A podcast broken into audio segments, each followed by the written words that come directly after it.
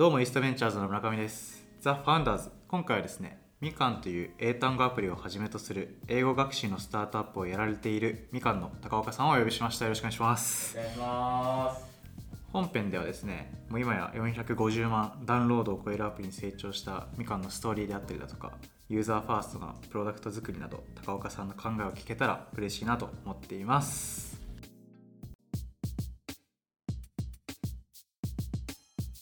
はい。というわけでですねちょっと早速質問に入っていきたいと思うんですけど はい。ちょっとみかんについて軽く紹介お願いできますか？はい、えっ、と、最速では圧倒的に早く覚えられる英単語アプリみかんっていうので、はい。今、えっとご紹介いただいた450万、今、ちょうどさっき数字見てると500万ぐらいみたいな感じなんですけど、っていうのをやっていて、はい。で最初にあの出させてもらった時もこう Tinder ライクでうん。知ってる単語を右に、知はい。らない単語を左にっていう風にしてで知らない単語は何回も、うん。えっと学習ができて、はい。知ってる単語はそのその分勉強する回数を減らしてはい。効率的に勉強できるっていうのを、えっと作っています。で学生さん、えっと中高生からはい。もう今社会人のなんか僕の親の世代の上とかの60代の方とかもつくはい。使ってくれているっていうアプリへえ感じです。なるほど。ありがとうございます。大体割合としてはどれぐらいなんですか？えっとですね、無料のユーザーさんと僕らあのサブスクの、えっと、ビジネスモデルなんですけど、はい。無料の方でいくと半々ぐらいみたいうーんな感じで,、でサブスクの方に入るとやっぱ社会人の方の方が比率多いっていう感やっぱそういう感じじなんですね。はい。わかりました。ありがとうございますそれではですねちょっと早速なんですけどまずはちょっとストーリーみたいなところからはい。あのお話聞ければなと思うんですけど、創業前は高岡さん自身は何をされてたんですか？どういうふうにスタートアップというか起業みたいなところに入っていったのかみたいえっと僕自身は全然そういうのに興興味がないというかし知らなかったっていうのが大学2年までで、なはい。で大学3年の時はあの宇佐美っていう一緒に創業するやつと、うん。まあ、学部がたまたま同じでうん。仲良くて、はい。で学生団体を一緒に作ろうかみたいな、まあこれはほぼノリみたいなんですけど、はい。作ってその中でこう学生なんで学生なんでインプットをバーッとしたいみたいな、うん。ので本読んだりとか、はい。英語の勉強したりとかうん。の一環でこう朝バナナ活動バナ活ってやってて。はい。そのバナ活の一環で、えっと IT 界隈の社長の経営者の方々にはい。お話を聞いていくっていうのをへやってて、もうそれ本当に僕らほぼノーアジェンダでえはい。なんか面白いこと教えてくださいみたいな感じで えっとなんか仕事ってどうすかみたいなのを聞いていくっていうのをやっててそれがまあこのスタートアップというか、は IT 界隈との初めての接点へえ今だと、えーミラティブの赤川さんが当時 DNA にいらっしゃった頃にはい。なんかお話聞きに行かせてもらったりとか、まあ、その後インターンもさせてもらったんですがあのクラウドワークスのはい吉田さんとかにお話聞かせてもらったりとか、みたいな感じで回らせていただいてたって感じです。へえ結構そうそうたるメンバーというか、今思うと。全然本当に当時の僕ら申し訳ないというかはい。あの全然何も準備せずに ほとんど下調べもせずにはい。お邪魔してなんか、どうすか人生みたいなのを 学生から聞いているっていう生意気な感じでちょっと今思うと恥ずかしいんですけど、はい。そこでこうやっぱ自分で物事を考えて、うん。こういう風な社会に価値作っていきたいからっていうので動かしてたりとかする姿がやっぱめっちゃかっこいいなっていうのを思ったのが当時の印象って感じです。へえ。でその学生団体やっててすぐみかんのじゃあ創業に入っていくんですか？その中かそうですね、えっと、1年ぐらいその学生団体をやってて、らうん。で僕は、えっとまあ、就活を一旦するんで、まあ、はい。クラウドワークスとかその IT 会も含めて就活をしてて、うん。で宇佐美が英語の勉強会をはい。えー、と休学をして開いていてほそれがまあ後のみかんのアプリになっていくんですけど、はい。その僕は就活が終わって、えー、とサミがその英語の勉強会をしている中で会社するよっていうので最初に誘ってもらったみたいなのがそう創業に携わっていくところの入り口なるほど。へえそれ誘われてすぐに2つ返事で OK したんですか？いや最初は嫌だって言いました。えーと、まあ、内定をもらっていたっていうのもあって、はい。で研究室も始まったば僕理系で、はい。あの機械工学っていうのをやってたんですけど、うん。研究室始まったばっかりでその時間がなんか忙しくて嫌だっていうので、うん。えっと、大学に断ってたんですけど、はい。まあとりあえずさみたいな感じで、えっと、じゃあととあのトーンだけ作るの手伝ってよとかなんかそういうのをなんかだんだんやっていってて、で最後はクラウドワークス吉田さんにちょっと一緒に相談に行くので一緒に行こうよっていうのでそこで結構焚き付けていただいてあなるほどでちょっとインターンっぽくはい最初は、えっとジョインするかは決めてないけど、はいまあ、夏休みだしがっつりやりましょうっていうので、うんうんうんえっとフルフル時間使ってたっていうへスター。あなるほど。焚き付けられたんですね。焚き付けていただいた感じです、はい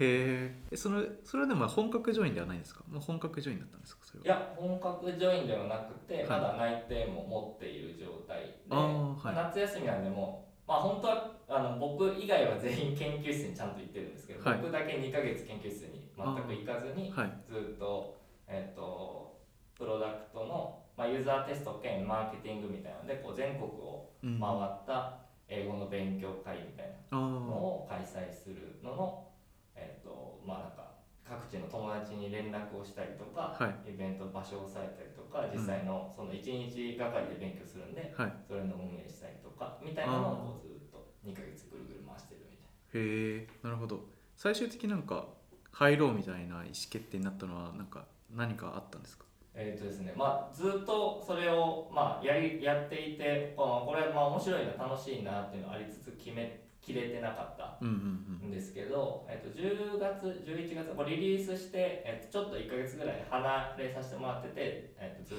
と自分どうしたかったんだっけなみたいなのを考えていてで、えっと、その当時内定もらってたのがその海運会社の大手のところだったんですけど、はい僕はそこに行きたい理由みたいなそんなに強くなかったんですよね。このなんか就職の、えっと、民衆っていう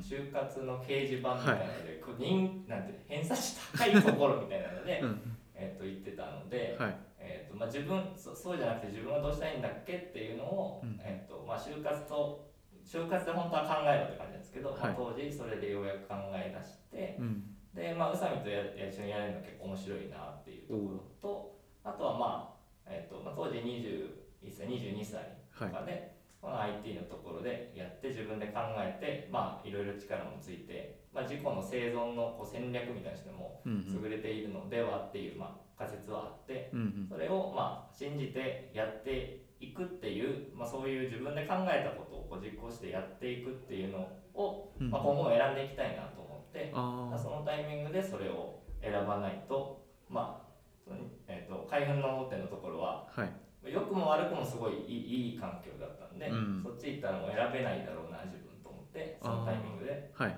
えー、と選ぶっていう感じでした。なるほどなるほど。そっかそのタイミングしかないっていう、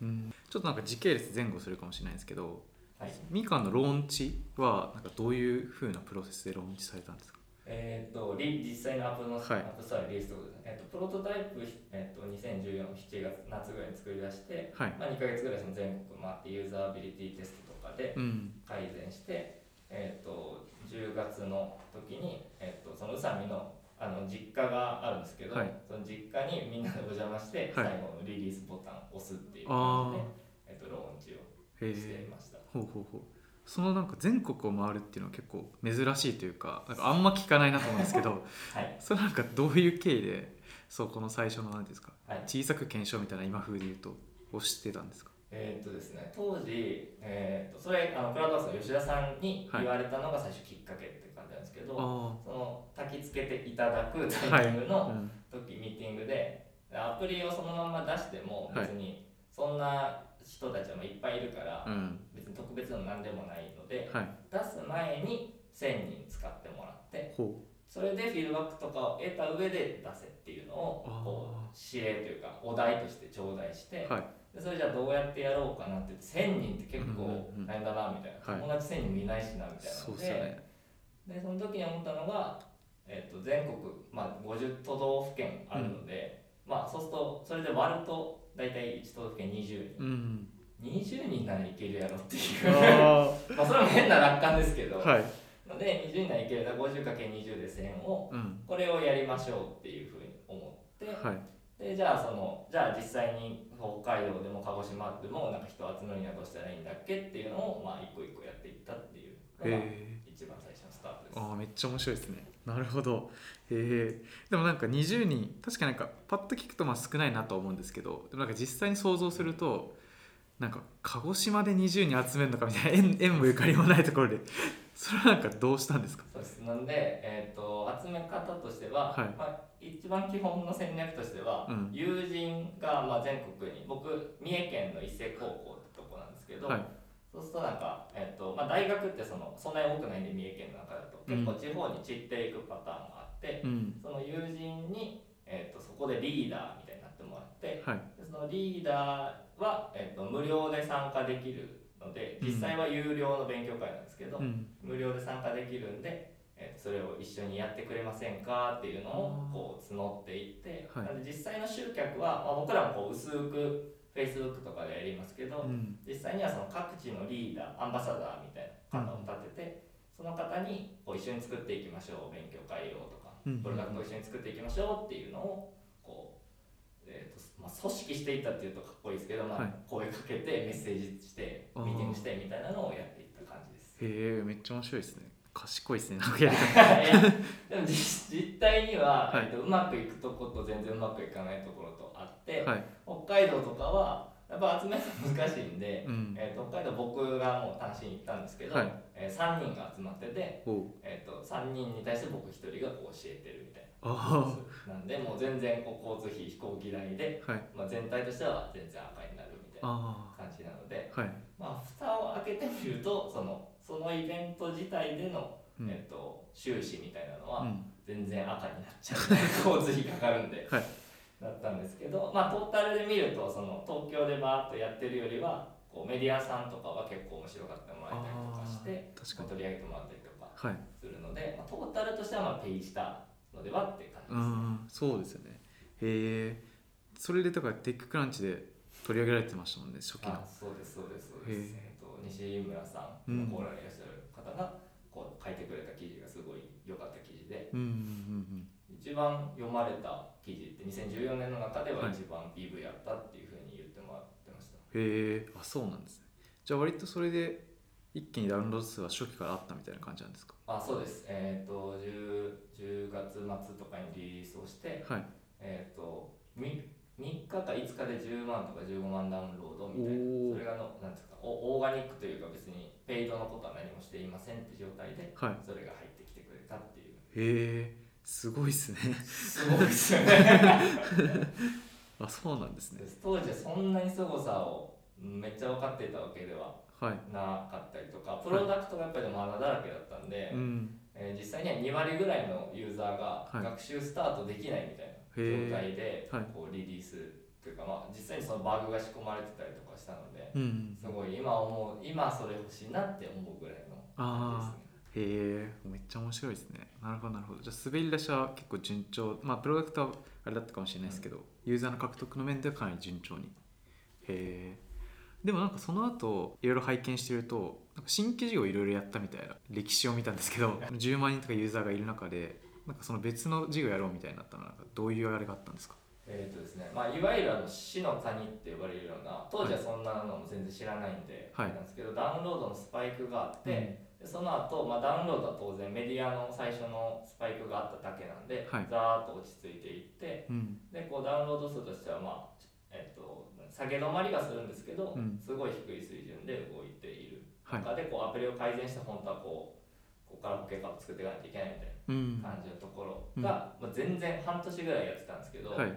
学生チームで誰もこういう経験がなくて、はい、どうやっていけばチームも運営も分からんし、うん、アプリの改善の仕方も分からんし、はい、どうしたもんかみたいなのを半年ぐらいずっとやってて、うん、でかつビジネスモデルもなくてで、まあ、英単語アプリみたいな市場も結構ハテナマークみたいな感じ、で、えーとまあ、そそういうずっとやる状態が半年ぐらい続いてしまってでこれこのままじゃ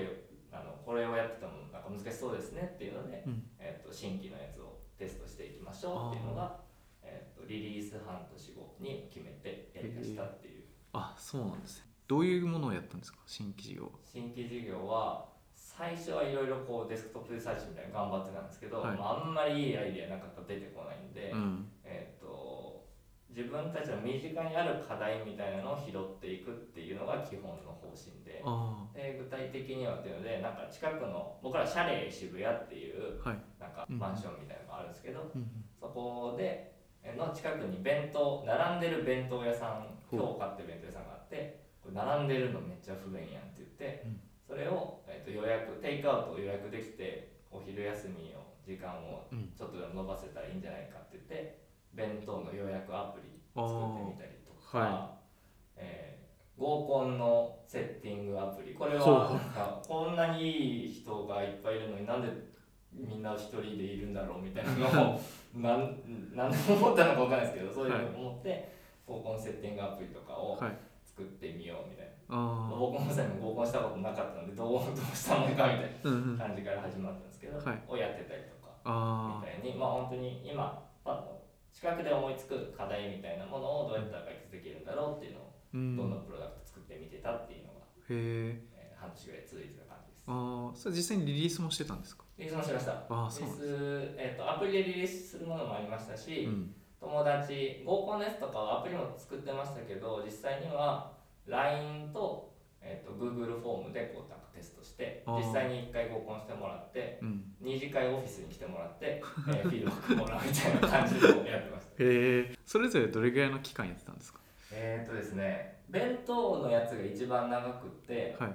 えっ、ー、と34か月それをやっていた感じでした、アプリを作って、うん、で強化はすごい使われて、うん、お昼の売り上げが23割そのアプリ経由になるみたいな感じで、なんでこれ横の他の並んでる弁当屋さんにも探していこうというのでそのテレアポしたりとか、はい、お昼休みのお昼の休憩時間に、うん、えっ、ー、とほうあのなんですかと凸のアポ、はい、営業をしに行ったりとかみたいなのも含めて34か月やってた感じです。へえ。それでみかんに戻るんですよね。そうです。ああそうそれはなんかなんで戻ろうってなったんですか次は。えっ、ー、とその時になんかまあまたどどうしてもいきましょうかっていうのを、まあ、ディスカッションしてるタイミングででふとみかんのやつを見てみると,、えーと、ダウンロードはなんか、えーと、最後下げ止まった状態のままで入ってきてたし、はい、えーと、レビューがすごい高い状態で DAU とかももう下げ止まってたんですよね。減ってないみたいな感じになってて、でこれがなんかちゃんとこうその弁当の時もそうだったですけどこうまあ、弱い弁、解像度が低めのペインに自分たちで入っていっても、うん、えーとまあ、そのままでは全然いいプロダクト作れないし、はい、まあ、僕らプロダクト作るのが、えーと、好きとか得意とかだったんで、うん、そういうのを活かせるところじゃないと難しいなっていうのを思ってて、うん、それが、まあ、みかんだと実際こう使っ何もしてない半年間何もしなかったのに、はい、レビューも高いし実際に使ってくださってる方もいて、はい、で自分たちが欲しかったアプリとしてみかんを作ったので、はい、そういう解像度高くて自分たちが得意が活きるところで、うん、えーと、やれてるのをもう一回こうやっていきましょうかっていう話をしてやりましたっていうへえ教訓としては何かありますか？そのえー、新新規を、はい、新規を。はいそして戻って。はいはい。は、まあ、さっきのところ近いですけどねやっぱまあ当たり前っちゃめっちゃ当たり前なんですけどその解像度低いペインとかなんか良さそうみたいなとこ飛びついても、まあ、全然うまくいかねえなっていうのがあって、うん、な何何がこういうまあユーザーを深く知ってても市場を深く知ってもいいと思うんですけど、はい、こう深く自分たちがしここをしっかり知っている分かっているみたいな状態のところを作ってやっていかないと、うん、もう全然続けるのも難しいし、うん、えっと、実際に解決していくのも難しいなっていうのは思って、それはまあそのそれ以降のところ結構そういうふうに選んでいかないとねっていう。生きてるんですね。へえでそこからみかんに注力してそれはその後なんかどんな感じでグロースしていったんですか？そのなんか段階別にこれの時はこういうことしたとかあったりしますか？えっと最初一番最初戻った時何やったかっていうと、はい、KPI 定めてダッシュボードを作るっていうのを一番最初にやりました、うん、で、えー、っとそれやってから、えー、最初は KPIDAU でそれに対して最初の入り口のパネルを改善して、うん、でっていうのを、まあ、最初そのパネル改善は結構 KPI 見ながらゴリゴリ粛々とやると割とこうやっていけるみたいな感じで。であと長期の方になってくるとそのパネル改善っていうよりはこうサービスの価値自体を考えるみたいなところなんで。はい、でそそのフェーズに入った時はユーザーさんのインタビューとか、まあ、インタビューに限らないですけどユーザーさんの声聞きながら、えーと作っていくみたいな感じで,、その時に、えっと、試したのがなんかランキング作ってこう選手権作ってみたいなのをやってたりとか、みたいなのは、まあ、その長期のリテンションみたいな考えていくとサービス価値でそこへ新しいフィーチャーとしてランキング作ってみたいなところでやってたのが、まあ、DAU の改善はそういうファネル改善の時と、まあ、サービス価値の改善のところで回してた感じです。へえあそうなんですね。まあ、DAU のところは、えそれやってで一定の水準まで来てで、まあ、その時まだほぼ売り上げ立ってないみたいな感じで,、で実は半年10ヶ月後ぐらいにはえーと、死ぬみたいなのだったんですよ、はい、それでも全然気づいてない状態で、うんうん、でもなんかそれも DAU が一定の水準に来てこれそろそろマネタイズしないと難しいんじゃないかなみたいなのをちょっと少なくとも僕はですけど、僕はそういうふうに思って、えっと、KPI を売り上げに変えていくタイミングみたいなのがその2年ちょっと経ってから迎えた。あなるほど。なんか最初にみかん作った時に、うん、えーと、これでこの単語帳の勉強をするために使いたいと思ってたやつが TOEFL 3800っていうなんか大口さんのがあるんですけど、はい。それはこう、えーと、ライセンス提携いただいて、うん、中で販売するモデルを組んでたんですけど、うん、それも月20万とか30万とかぐらいの売り上げしかないみたいな感じでした。はい、へえそうなんですなんかそういうなんか施策とかそれこそ選手権みたいなのはユーザーからのフィードバックで浮かび上がってくる来たものなんですか？ランキングとかは、えっと、そうユーザーインタビューしてる中で他にどんなアプリ使ってますかで、うん、なんかランキングの話をしていたっていうのと、うん、でランキングなんか面白そうっていうの1個と、はい、あとは、えっと、また別のユーザーさんでインタビューしてた時に、うん、このアプリを、えっと、教えたく教えてたりしますか？みたいな友達にめっちゃ使ってくれてたんで、いや絶対教えてませんみたいな言ってて、ほう。みたいな。なんでなんでっていうのでえーと、他の人に教えちゃうと他の人の成績上げちゃうから嫌だみたいな。のがあってなるほどっていうふうになって、でそれを組み合わせて口コミが起こるように、えーと、学校対抗にして、はい、でその面白いって言ってランキングの仕組みを入れてやったらいいんじゃないかっていうので、はい、まあ、施策としては作っていう感じです。めっちゃ面白いですね。なるほど。そうですで最初は、まあ、ランキングでそのランキングだけだったら誰もやる気出ねえだろうっていうので、はい、景品つけようみたいな。のでじゃあ1位になったらっていうので100万円なら100万円みたいなのになってほうってなってで100万円を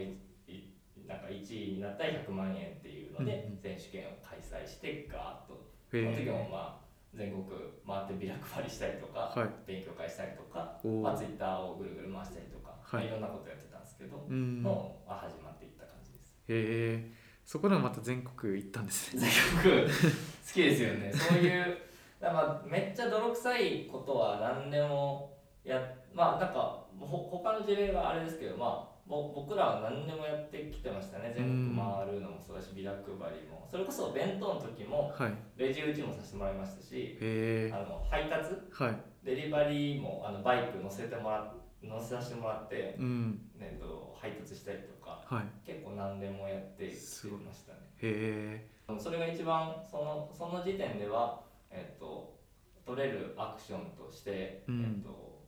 まあ割と泥臭いことで大体ライトにアクションを取れるので、うん、そのテスト的にはすごくいいなと思って取れるアクションバーッと取ってる中にはそういうのが入ってきちゃうああなるほどなるほど。必要な施策、うん。うんうんうん、へ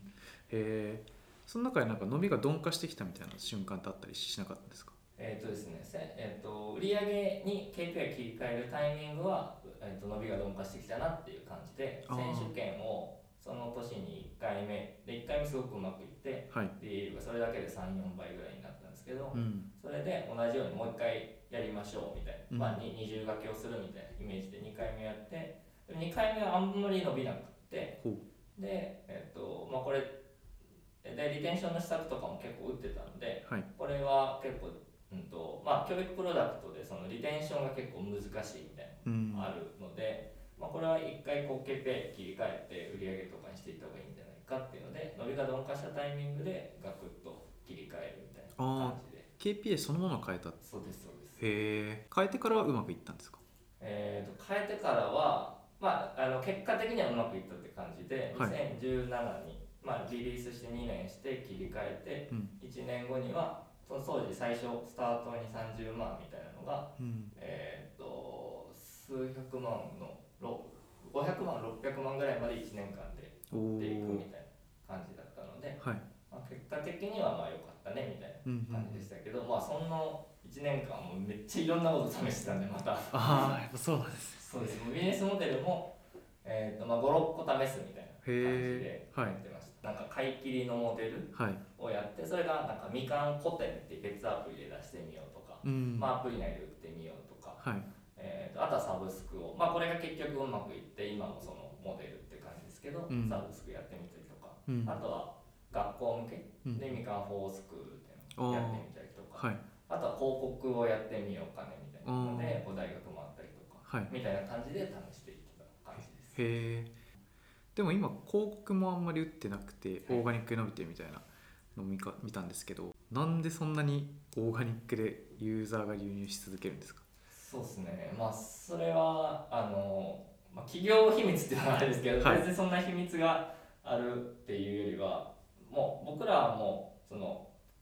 これとこれとこれですっていうのを明確に言えるっていうわけではないんですね。うんはい、で、えっとまあ、分かってるのは口コミで、えっと、プロダクトが無料で使える範囲がすごい広くって実際無料のユーザーさんの方が全体だともう90%以上無料で使ってくださってる方みたいな感じなので、はい、あのここで一定口コミの量を担保できているっていうところと、うん、あとは、えっとまあ、長いのでプロダクト出してから、全然何何もしてないって言わないですけどなんか自然にこうブログとか紹介記事を書いてくださってる方が多くて、そういうのを見て入ってくるみたいな方が、えーとまあ、ユーザーインタビューとかしていても結構いるみたいな感じになっていて、はい、それがまあほうほうほうほう。へえあなるほど。長年積み重ねてきたものと無料で使えて、口コミが広がりやすいっていう感じになってるんですね。そうです。この辺は結構ビジネスモデルどうするのっていうのは定期的に議論がこの無料のユーザーさんと有料のユーザーさんとそうですよね。どういうバランスでとかもっと有料に寄せた方がいいんじゃないかとかあるんですけど、まあ今の考えとしては無料のユーザーさんが、うん、えーとまあ、サービスの全体の競争力としては厳選になっているねっていう考え方で,、はい。でまあ、あとはまあ全もう少し大きな絵としては、まあ、僕らその英単語アプリみかんだけをずっとやっていこうっていう感じではないので、うん、えーとまあ、これが僕らの顧客基盤とか事業基盤として成立していって、これの次のプロダクトとか次の展開作った時に、うん、まあ、無料のユーザーさんがいるとそこからの流れを作っていけるねっていう絵の中で、えーとまあ、動いてるっていう感じです。ああなるほどあめっちゃ面白いですね。ほんほんほん。だからみかんのそのなんか教育のカテゴリーのアプリでランキングとか見るとやっぱ英単語でも本当もう1位みたいな感じじゃないですか。それはやっぱそこの無料ユーザーが多いみたいなのが源泉だったりするんですか？そうですね。えっ、ー、とまあアップルさんとグーグルさんのアルゴリズム完全にあの公開されたわけじゃないんであれですけど、はい、やっぱりダウンロード数でさっきの無料のユーザーさんが言うと口コミとかが起こりやすいみたいなお話と、うん、まあアップルさんはあんまりあれかもしれないですけどグーグルさんとかは、えーと、アクティブなユーザー数とかも影響しているみたいなのを、まあ、なんとなく聞いているので、はい、まあ、そういうところが上に出てくるなああなるほどなるほど。でその辺を意識して取り組んでるってことですね。えっと無料で。ああそうですね。あそうですそうですそうです、うん、そこを、まあ、なな何度もそのいやもっともっと有料にっていうのは、うん、やっぱりマネタイズが難しいっていうのは、ね、まあ、僕ら2年間全くマネタイズを、まあ、してなかったしそれもその後1年間ビジネスモデル模索したように、まあ、見えてなかったみたいなところもあって、そうするとこの割合のところは結構定期的に議論はしてるんですけど、うん、まあ今はもうそこの結論に落ち着いてる。あみかんの高岡さんをお呼びした今回のザ・ファウンダーズ前編はここまでになります。みかんではエンジニアから人事分析など幅広く募集をしているそうなので説明欄からチェックしてみてください。また後編でもユーザーとの向き合い方プロダクトをシンプルに保ち続けるにはなど面白い話が聞けたのでぜひ次回も聞いてみてください。ではまた。